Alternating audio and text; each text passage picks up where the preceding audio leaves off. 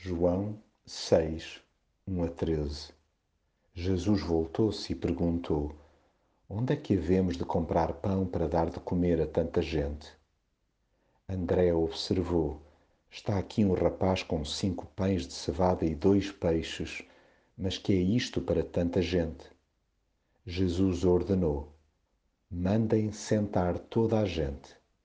Jesus pegou nos pães, deu graças a Deus e distribuiu-os à multidão.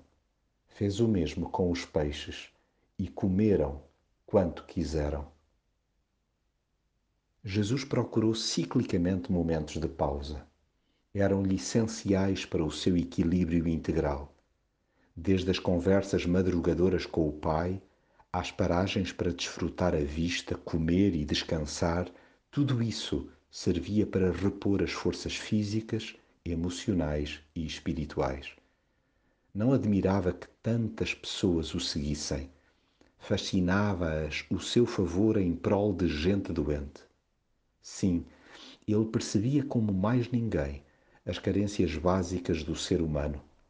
Daí que, apesar da proximidade da cruz, se focasse no bem-estar da multidão. Além da sua apurada percepção sobre a fome interior de cada um, desafia os seus seguidores a refletir na solução que supra as necessidades do próximo.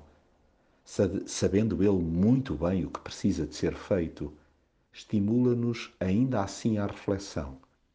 Puxemos pela cabeça, esvaziemos os bolsos e apresentemos-lhe os nossos parcos recursos. Ele tratará do resto.